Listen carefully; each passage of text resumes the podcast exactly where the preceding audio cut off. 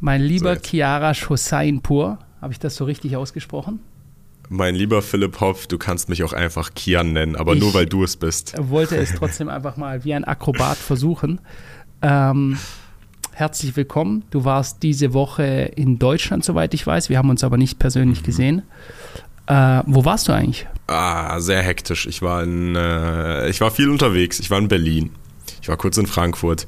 Aber viel wichtiger, ich bin jetzt wieder zu Hause im warmen, warmen Dubai. Davon kriege ich aber nicht viel mit, weil jetzt gerade zum Beispiel, also ich verbringe den meisten Tag, wie bekanntlich die Zuhörer meines letzten oder unseres letzten Podcasts wissen, im Arbeitszimmer und vor mir ist ein dunkelblauer Vorhang, der alle Fenster verdeckt. Neben mir ist ein dunkelblauer Vorhang, der alles verdeckt. Und ich habe ausschließlich einen Bildschirm, auf dem ich ausschließlich dich sehe, Philipp. Also, ja, du bist mein Dubai quasi gerade. I'm your Dubai, obwohl ich wahrscheinlich äh, von meinem Erscheinungsbild relativ wenig mit Dubai wirklich äh, gemeinsam habe. Ähm, jo, weder habe ich die Dubai-Bräune, noch habe ich den Dubai-Turban auf, noch sonst irgendwas mit Dubai. Also ich bin ganz und ganz der Stuttgarter hier von uns beiden. Du bist Ähm, mein Stuttgarter Dubai. Aber es gibt äh, zwei Sachen, die ich sagen wollte gleich zu Anfang. Erstens mal herzlichen Glückwunsch an dich. Dein letzter Podcast, wir hatten ja jeweils einen gemacht mit unseren Werdegängen. Ähm, deiner mit dem Titel, das kann ich auch jedem nur empfehlen, hört ihn euch an. Super, super spannend, äh, wie Kian mit 18 Jahren bereits zu einem Selfmade-Millionär wurde, ist der meistgeklickte, äh, ist das meistgeklickte Video auf jeden Fall auf äh, YouTube auf äh, unserem Kanal. Da hast du den Rekord schon gebrochen. Es ist auf Spotify das meistgeteilte Video. Und was ich ganz krass finde, wir haben jetzt erst Folge 6 oder 7 oder so und wir sind bereits deutschlandweit kratzen wir, kann man sagen, an den Top 10 in unserer Kategorie und haben jetzt gerade den, den äh, 12. Platz, glaube ich, ne, in, was ist das, Gesellschaft und Kultur?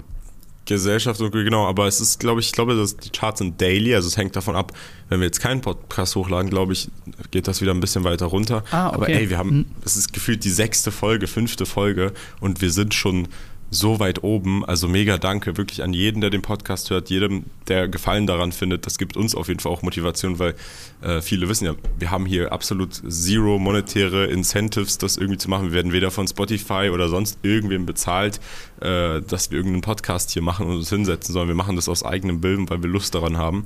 Deswegen danke an jeden, der, der quasi dabei ist und uns auch motiviert. Und bevor wir jetzt ins Thema stürzen für die heutige Folge, noch mal ganz kurz ein kleiner Ausruf, weil wir bekommen ja viele E-Mails von vielen Personen, die das Interesse daran haben, für uns Kurzclips zu schneiden und die dann auf TikTok, YouTube Shorts oder Instagram zu veröffentlichen. Und weil wir das so fair wie möglich gestalten wollen, haben wir uns gedacht, das haben wir auch im letzten Podcast schon erwähnt, jeder kann quasi jetzt bis Anfang Dezember alle unsere Clips verwenden uneingeschränkt sie bearbeiten, Untertitel hinzufügen, wie auch immer, sie so szenisch darstellen und dann auch hochladen. Ihr dürft euch auch Kanäle erstellen und sie Haus und Topf Clips nennen auf äh, TikTok, Instagram, äh, YouTube Shorts.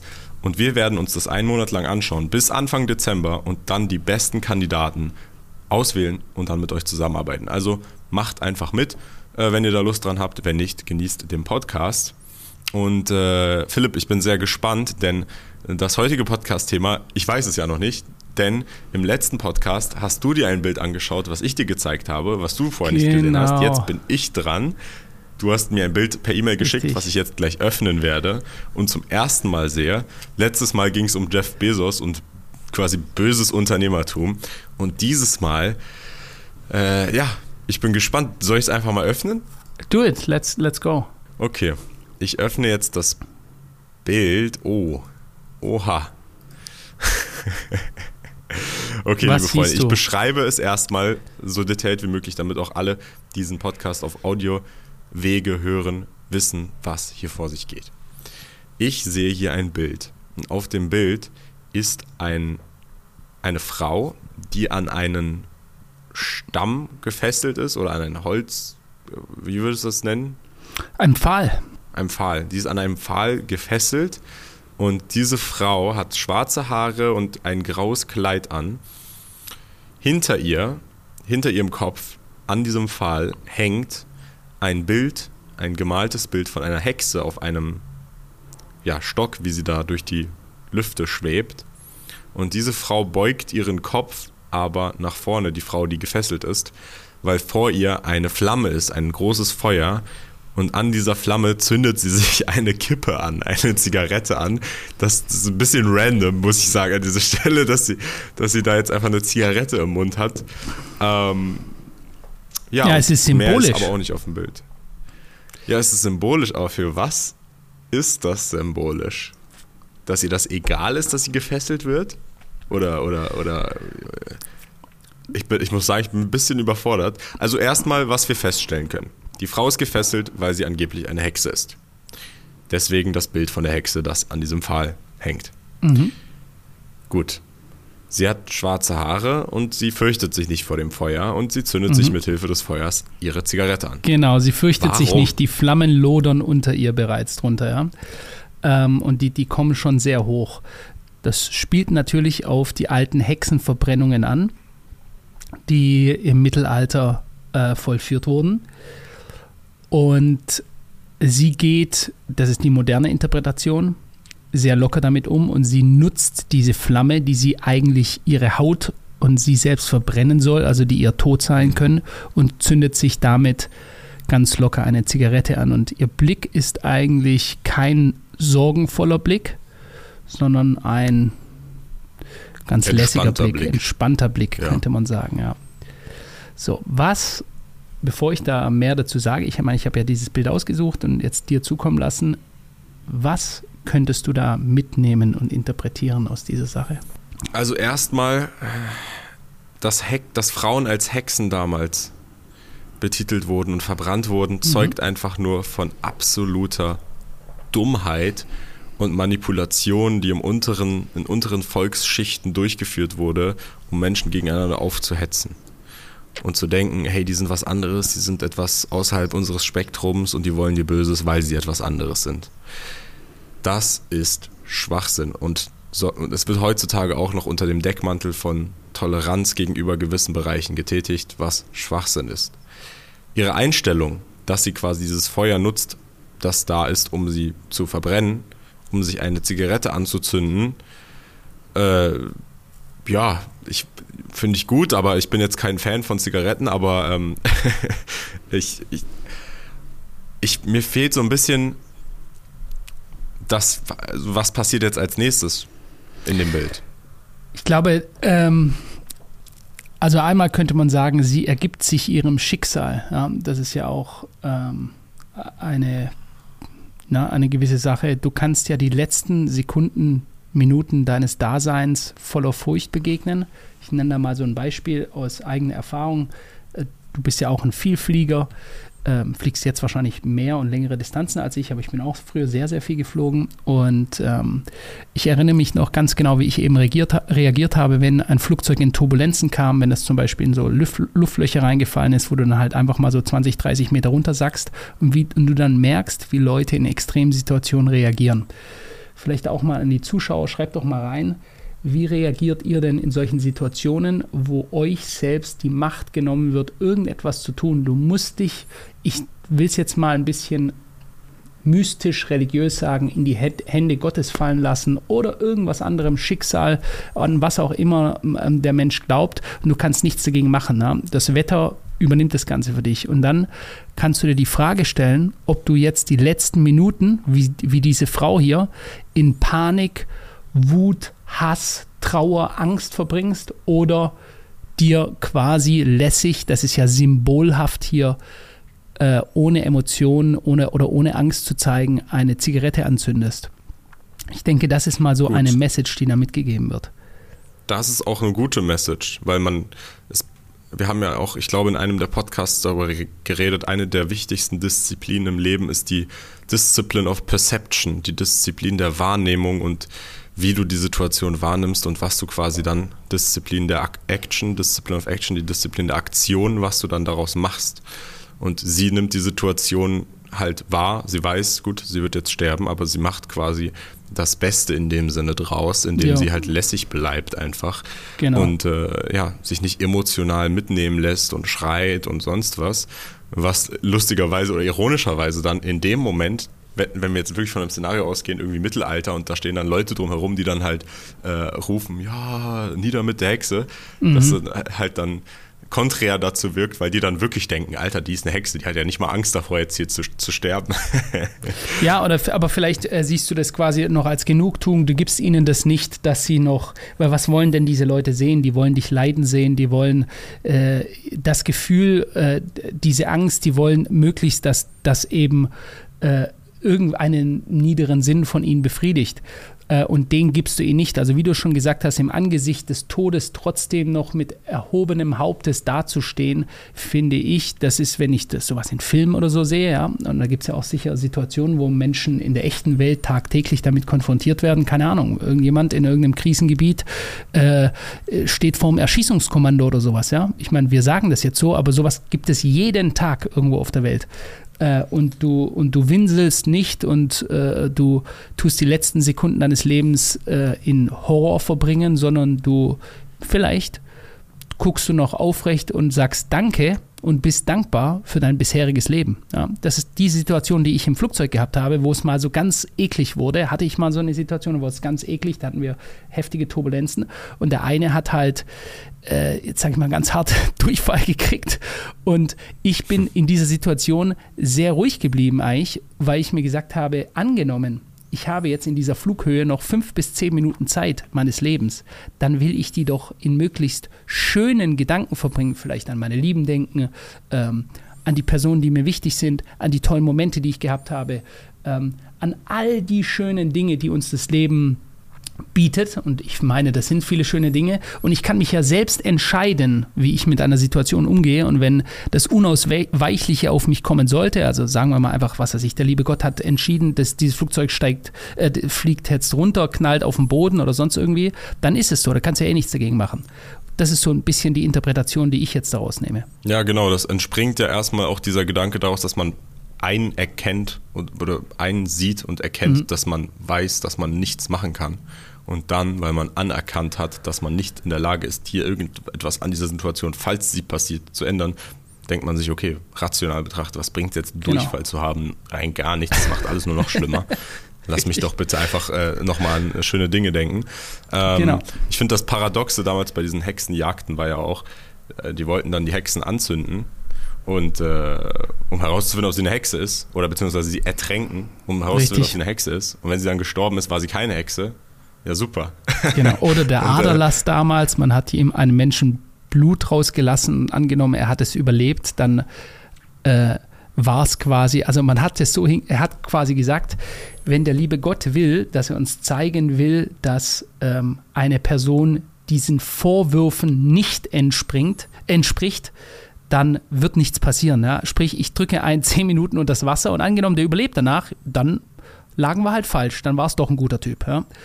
Und was ich da viel interessanter finde, äh, Kian, und das ist auch etwas, da, ich hole ein ganz bisschen aus. Ich war ja mit meiner Frau, die ist Tunesierin, äh, du hast sie schon kennengelernt, äh, war ich in Tunesien zum ersten Mal und äh, wir waren in Tunis und da gibt es ganz viele alte Ausgrabungsstätten der alten, und da liegt auch das alte Karthago.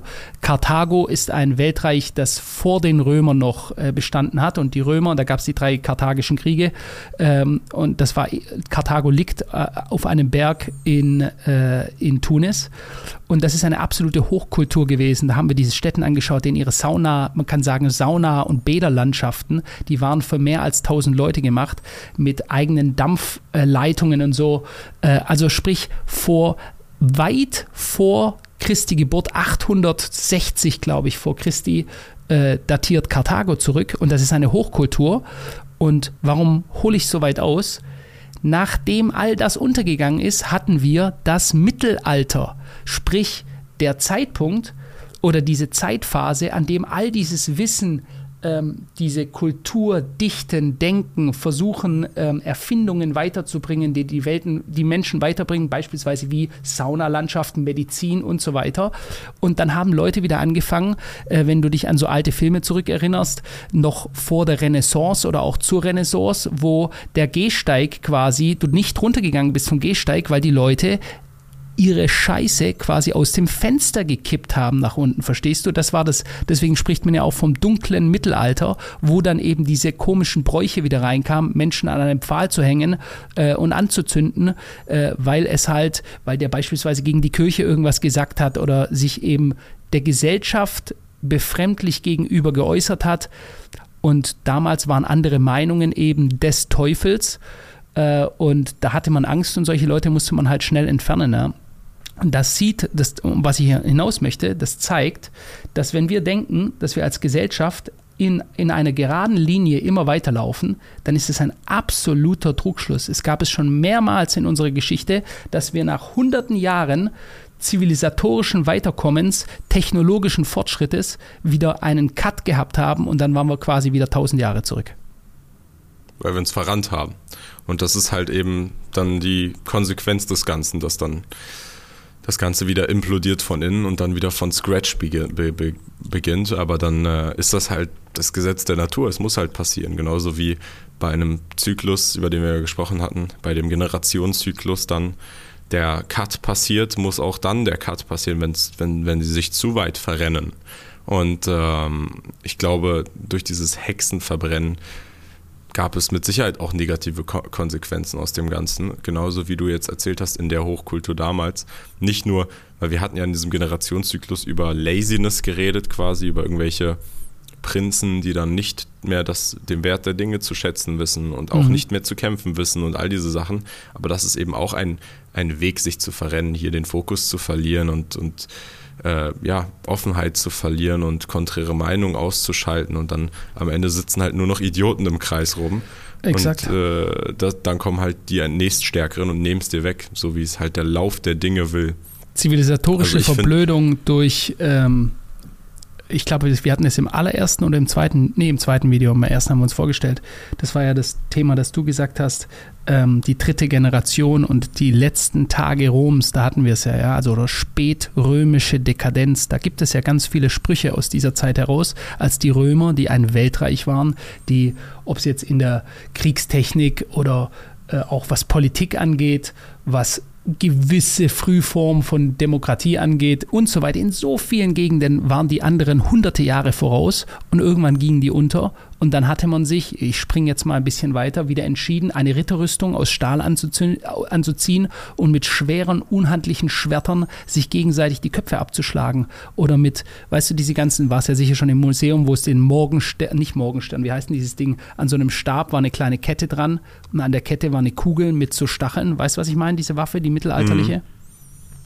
Ja. Also quasi mit schweren, symbolisch gesehen, mit schweren, barbarischen Kriegsgerät gegeneinander vorzugehen, um auch die ganzen ähm, Fortschritte zivilisatorisch, die man davor gemacht hat, die in einem Cut verloren gegangen sind. Und man meint immer, dass das nicht so wäre. Ich habe da gibt es ganz interessante Bücher auch darüber, die zeigen, wie in kurzer Zeit, in manchen Zeitabständen, in ganz kurzer Zeit, wenn ein großes Reich zerbrochen ist, im Arabischen auch, die Araber damals hatten ja auch mal das persische Weltreich, die in der Astrologie unglaublich weit waren, hunderte Jahre voraus und mit einem Mal, weil dann halt der, die, die neue Machtgruppe, die gekommen ist, die einen Krieg gewonnen hat und dann halt eine ganze Stadt niedergebrannt hat, die Bibliotheken niedergebrannt hat, damit das ganze alte Wissen niedergebrannt hat, ähm, ist das verloren da gegangen. Da gibt es einen guten Film, Medicus, da, da sieht man das. Da, kennst du den Film? Ja, Mit ja, ich, ich sag mir auf jeden Fall was. Ist es, ist es ein Wo alter äh, wie, sagt, wie sagt, hat man früher darüber gesagt, äh, wenn ganz viele Teilnehmer an einem Film, Monumentalfilm. Medikus ist doch ein Monumentalfilm, oder? Keine Ahnung, aber da geht es lustigerweise auch um dieses Hexenthema. Da ist so ein kleiner mhm. Junge, der aus Europa kommt und damals, äh, ich glaube, seine Mutter stirbt irgendwie an irgendetwas und dann kommt jemand und sagt, hey, ich kann ihm helfen, aber dann sagt er, Psst, du kannst nichts machen, weil sonst wirst du ja, umgebracht, weil du sonst eine Hexe bist. Und der wächst dann auf mit so einem Pseudo-Heiler und irgendwann findet er halt heraus, hey, ich muss in den Nahen Osten, wo halt alles schon viel moderner und größer und mehr ist.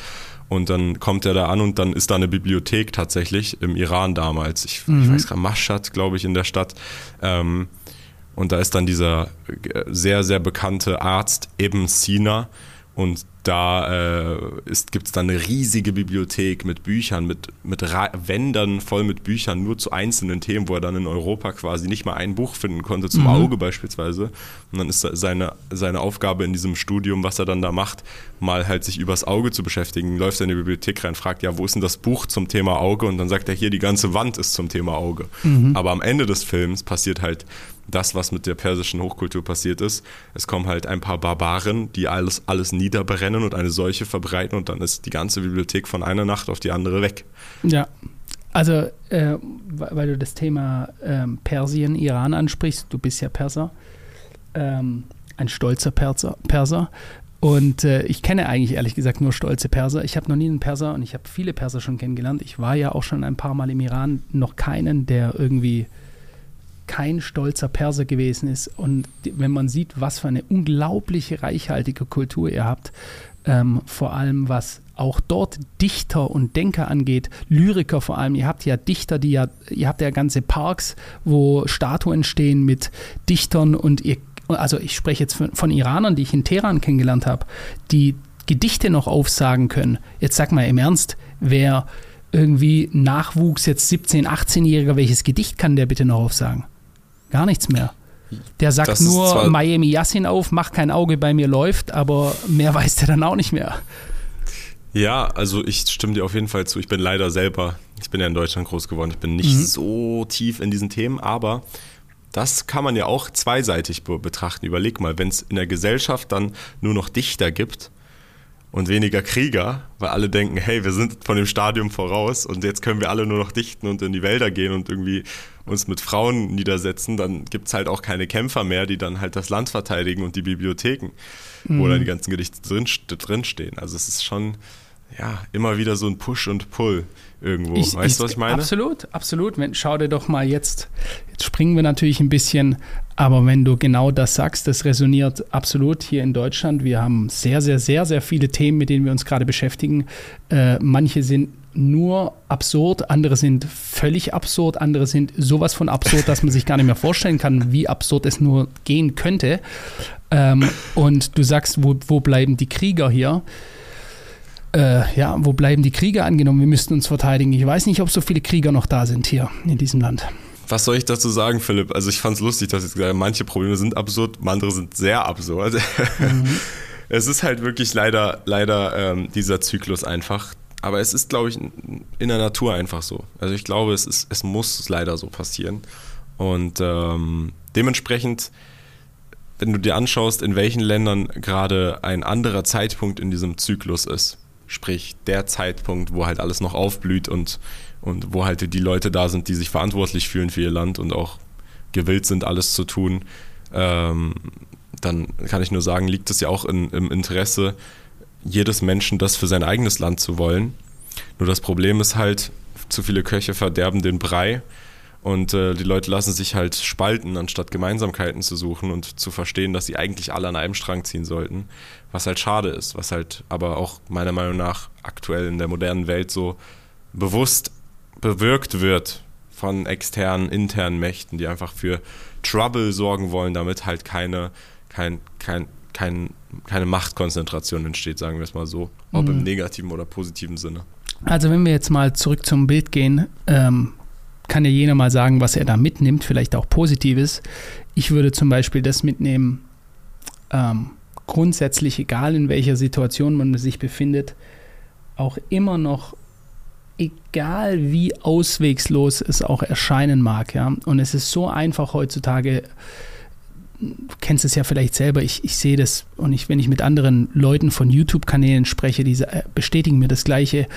Deutschland ist am Ende, wir sind alle am Arsch, wir werden untergehen. Es ist diese allgemeine, äh, es ist eine auswegslose Situation und die wird für jeden auswegslos laufen. Und das ist absoluter Bullshit. Ja, das kann ich nur immer wieder sagen. Ein Gesamtschicksal muss niemals ein Einzelschicksal sein. Ja, jeder Mensch kann sich selbst entscheiden, ob er der sein möchte, der jetzt, wenn wir das auf dieses Bild gehen, hier am Matterfall schreit oder sich die Zigarette anzündet, ja, vielleicht passieren gewisse Dinge, durch die wir alle durchlaufen müssen, aber wie wir damit umgehen, was, ob wir Haltung bewahren, ob wir jämmerlich schreien und uns aufgeben oder ob wir diese Sache annehmen und uns dann im Zweifelsfall doch in eine bessere Lage äh, bringen, das entscheiden wir am Ende selbst. Absolut, absolut. Einfach zu verstehen und zu begreifen, dass man selber Herr der Wahrnehmung ist einer Situation, ist, glaube ich, das Wichtigste, was man hier aus diesem Bild und was ihr alle aus diesem Podcast mitnehmen solltet. Egal in welcher Situation ihr seid, egal wie negativ, egal wie positiv, versucht immer, euch darüber bewusst zu sein, dass ihr am Ende des Tages entscheidet, wie ihr diese Situation wahrnehmt und das einen großen, gigantischen, den größten Einfluss darauf hat, wie das Resultat aus der Situation tatsächlich sogar am Ende für euch ist. Also wirklich auch im Daily Life. Ich weiß nicht, was kann denn im Daily Life passieren? Es regnet, ihr lauft zu einem Auto, ihr macht das Auto an, ihr seid zu spät zur Arbeit wegen irgendeinem misslichen Umstand und dann ist die Batterie vom Auto kaputt und das Auto geht nicht an und es regnet und in dieser Situation kann man sich dann ins Auto setzen und, und ausrasten vor Wut oder halt einfach zur Bahn rennen und dann die Bahn nehmen.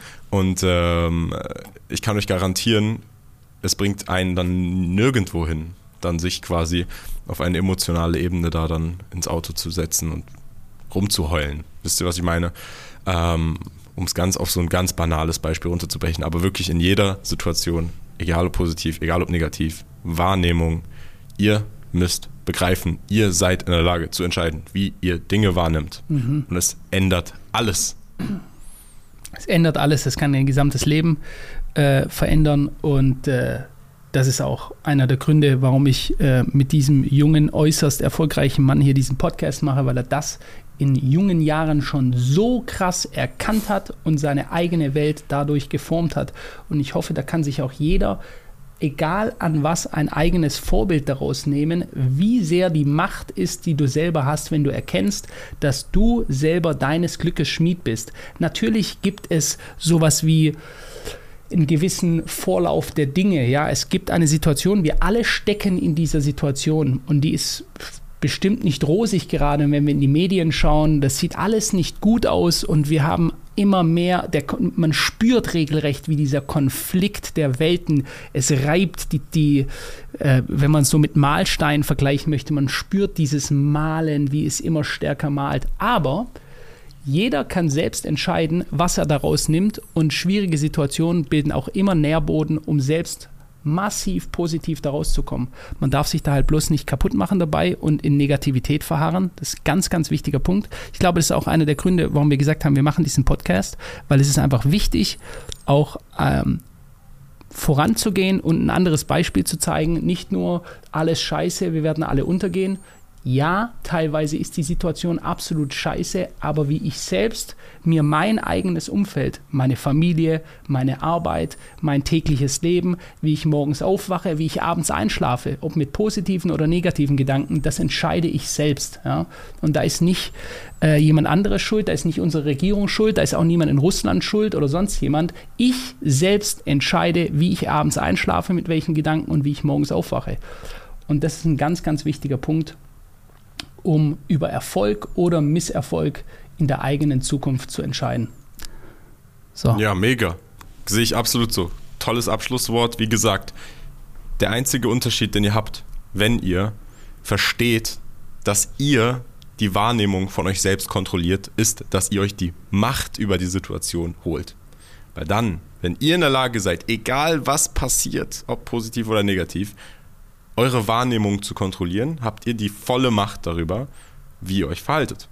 Und ihr wollt die Macht haben und ihr wollt nicht, dass ihr wie so ein Fähnchen im Wind entsprechend dem, wie heute mal der Wind weht und was da mal passiert und wer da auf euch irgendwie negativ reagiert oder was da mal passiert oder da geht was schief, drauf reagieren und die ganze Zeit hin und her stoßen, sondern ihr wollt quasi der Stein, der, wie nennt man das, der Stein in der Brandung sein, oder? Der Fels Exakt. in der Brandung sein. Ist der Fels in der Brandung.